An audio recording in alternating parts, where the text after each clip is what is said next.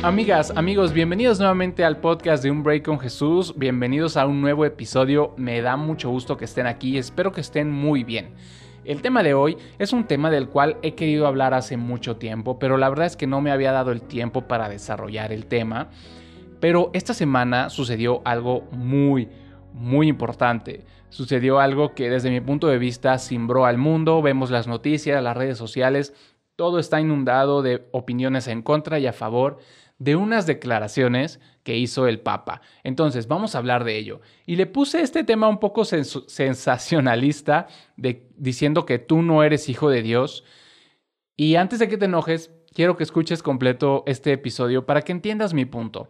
Entonces, vamos a hablar primero de esta noticia. Como decía, el Papa pues, en una entrevista hizo unas declaraciones donde aceptó la unión civil entre personas del mismo sexo. Básicamente aceptó el matrimonio igualitario en términos civiles, es decir, no dijo que podrían estar en matrimonio ante Dios, sino que en términos civiles, es decir, con las leyes terrenales. Y también dijo, bueno, antes no voy a decir que también dijo, voy a citarlo textualmente. ¿Qué es lo que dijo exactamente el Papa en esta entrevista? Él dijo, las personas homosexuales tienen derecho a tener una familia, son hijos de Dios y tienen derecho a una familia. Nadie debe ser expulsado ni se debe hacer sentir a nadie desdichado por ello. Eso dijo el Papa. Vamos a desglosarlo, vamos a desmenuzarlo y hablar un poquito. Yo no puedo negar que independientemente de la identidad de género o la preferencia de las personas, no le podemos negar el derecho a una familia. Eso es un derecho inalienable que todos tenemos. Todos los seres humanos tenemos derecho a una familia. Además de eso, uno de los derechos universales es el derecho a ser tratados con respeto e igualdad. Eso también, y, es, y me parece súper importante que el Papa lo ha dicho, lo haya dicho, me parece muy bueno. ¿Por qué? Porque independientemente de la creencia, de la ideología, de la identidad de género, independientemente de cualquier cosa, debemos, tenemos el derecho a ser tratados con respeto. Tú y yo podemos pensar muy diferente, pero eso no nos va a dar el derecho a tratarnos sin respeto. Entonces, eso me parece muy, muy importante y es fundamental. Y en cuanto a la relación o al matrimonio civil o a la unión civil entre personas del mismo sexo, pues yo creo que también no es importante meternos en ese debate. Yo creo en el Estado laico, creo en la separación de las leyes terrenales y las leyes eh, de Dios, pero no me voy a meter en ese terreno ahorita. En lo que sí me voy a meter y con lo que estoy en completa, estoy completamente en desacuerdo con el Papa, es que todos somos hijos de Dios y eso no es cierto.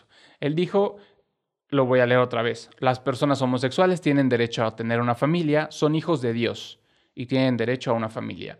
No es cierto. No estoy diciendo que los homosexuales per se no sean hijos de Dios. Lo que estoy diciendo, o bueno, interpretando al Papa, él quiso decir que no importa tu ideología de género, no importa tu identidad de género, no importa nada, eres hijo de Dios. Y eso no es cierto. Y aquí quiero hablar un poquito de que, a ver, en términos generales, el mundo, las personas, creemos muchas cosas. Y una de las creencias, y ahorita lo estamos viendo, es que por haber nacido, por ser seres humanos, no importa si somos blancos, morenos, negros, altos, chaparros, gordos, flacos, no importa nada, somos hijos de Dios y eso no es cierto. ¿Quién soy yo para decirlo? Pues yo no soy nadie para decirlo, pero eso está en la palabra de Dios. Y ahorita vamos a hablar de eso. Esta declaración del Papa y decirlo así tan fácil como que sí, son hijos de Dios, es muy peligroso. Y uno de los problemas es que Él es la autoridad de la Iglesia Católica. Los cristianos tomamos la Biblia, que es la palabra de Dios, como nuestra guía de vida. Pero la Iglesia Católica además toma las declaraciones o bueno, tiene como autoridad al Papa y lo que diga el Papa es también una, digamos, una, una ley para la Iglesia Católica. Entonces, esto me parece muy peligroso que pues pueda distorsionar la creencia de, los católicos. Entonces, voy para allá. Eh, como te decía, hay muchas creencias en el mundo. Por ejemplo, ahorita con el virus del coronavirus, hay muchas personas que no creen que existe. Hay muchas personas que creen que es un invento de los medios para mantenernos adoctrinados y manipulados. Hay quienes creen que la Tierra es plana, otros creen que la Tierra es hueca y que hay vida inteligente dentro de la Tierra, en el centro de la Tierra. En fin, hay, hay muchas creencias y eso pues es válido. Pero con respecto a que si somos o no hijos de Dios, la verdad es que no hace falta filosofar ni hacer mucha investigación. Todo está ya escrito, está en la palabra de Dios. Y no lo dijo cualquiera, lo dijo Dios y está en su Biblia. Entonces, quiero referirme ahora sí cuáles son las bases bíblicas de las que vamos a hablar ahorita. Eh, vamos a empezar con la primera carta de Juan en el capítulo 3 y es muy importante aquí el título. El título es Hijos de Dios. El capítulo 3 se llama o se titula Hijos de Dios. Y voy, primero vamos a leer el versículo 1 y el 2 que dan, mm, explican algo muy importante. Leo. Miren, Dios el Padre nos ama tanto que la gente nos llama hijos de Dios. Y la verdad es que lo somos. Por eso los pecadores de este mundo no nos conocen, porque tampoco han conocido a Dios.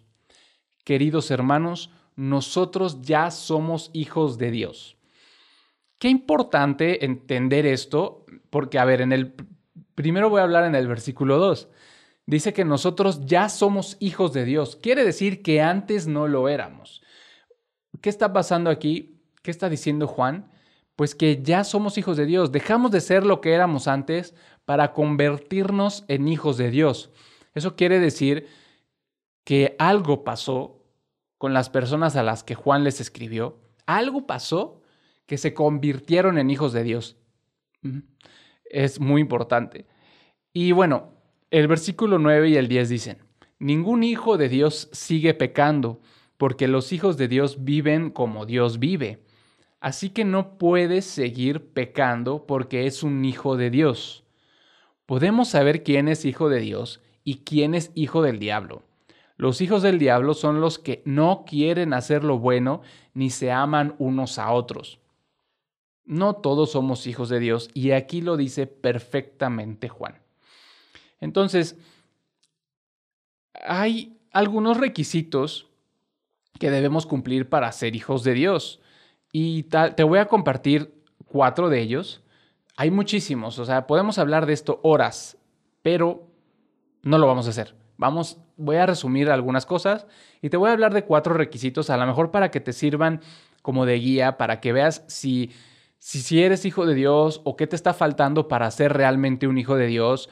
Eh, entonces, el primer requisito es aceptar a Jesucristo como tu único Dios y Salvador. Y esto está escrito en el libro de Juan en el capítulo 8. Y en este capítulo Jesucristo está discutiendo con, con, quienes se hacen llamar hijos de Dios, pero que hacen cosas que Dios desaprueba. Esto es muy importante. Tú no puedes ser un hijo de Dios si estás actuando de maneras que Dios desaprueba. Mm, si va, va, va, va haciendo todo todo va macheando, ¿no? Como dicen. Es un rompecabezas que se va eh, construyendo perfectamente. Entonces, en este capítulo 8, en el versículo 42, Jesús, 42 al 44, eh, de, como decía, del libro de Juan, en el capítulo 8, en el versículo 42, Jesús respondió a estas personas que se hacen llamar hijos de Dios. Si en verdad Dios fuera su Padre, ustedes me amarían porque yo vengo del cielo donde está Dios. Yo no vine por mi propia cuenta, sino que Dios me envió. Ustedes no pueden entender lo que les digo porque no les gusta escuchar mi mensaje. El padre de ustedes es el diablo y ustedes tratan de hacer lo que él quiere. Otra señal. Si a ti no te gusta escuchar el mensaje que tiene Jesucristo para ti, si no te gusta la Biblia, si no te gusta lo que dice, si no te gustan los mandamientos, quizás no te gustan algunas cosas, es muy difícil que puedas llamarte hijo de Dios, porque como lo dice, si, si tú me, si, si, si de verdad fueras hijo de Dios, me amarías y escucharías mi mensaje y me harías caso. ¿Lo estás haciendo? Bueno, vamos a ver el segundo requisito. Creer en Dios y creerle a su palabra. Es decir, la Biblia, creer en la Biblia y creer en Dios. Esto lo vamos a leer en el, en el libro de Juan también, en el capítulo 1. Em, aquí está, dice la palabra. La palabra se entiende que está hablando de Jesucristo o el verbo también en otras versiones de la Biblia. Entonces voy a leerlo. La palabra vino a lo suyo, pero los suyos no la recibieron. Y esto está hablando un poco de cómo Jesucristo vino a su pueblo. Él era judío, pero los judíos no lo aceptaron. Entonces, la palabra vino a lo suyo, pero los suyos no la recibieron. Pero a todos que la recibieron, a los que creen en su nombre, les dio la potestad de ser hechos hijos de Dios, los cuales no son engendrados de sangre, ni de voluntad de carne, ni de voluntad de varón, sino de Dios. Y la palabra se hizo carne y habitó entre nosotros, y vimos su gloria, llena de gracia y de verdad. Voy a leer otra vez el versículo 12. A todos los que la recibieron, es decir, los que recibimos a Jesucristo, a los que creen en su nombre, en Jesucristo, nos dio la potestad de ser hechos hijos de Dios. Quiere decir que antes no éramos hijos de Dios. Hasta no haberlo recibido y hasta no haber creído en Él, es que fuimos o recibimos esta potestad de ser hechos de Dios. Eh, ser hechos hijos de Dios, perdón. Entonces, ¿eres, hijos de, ¿eres hijo de Dios?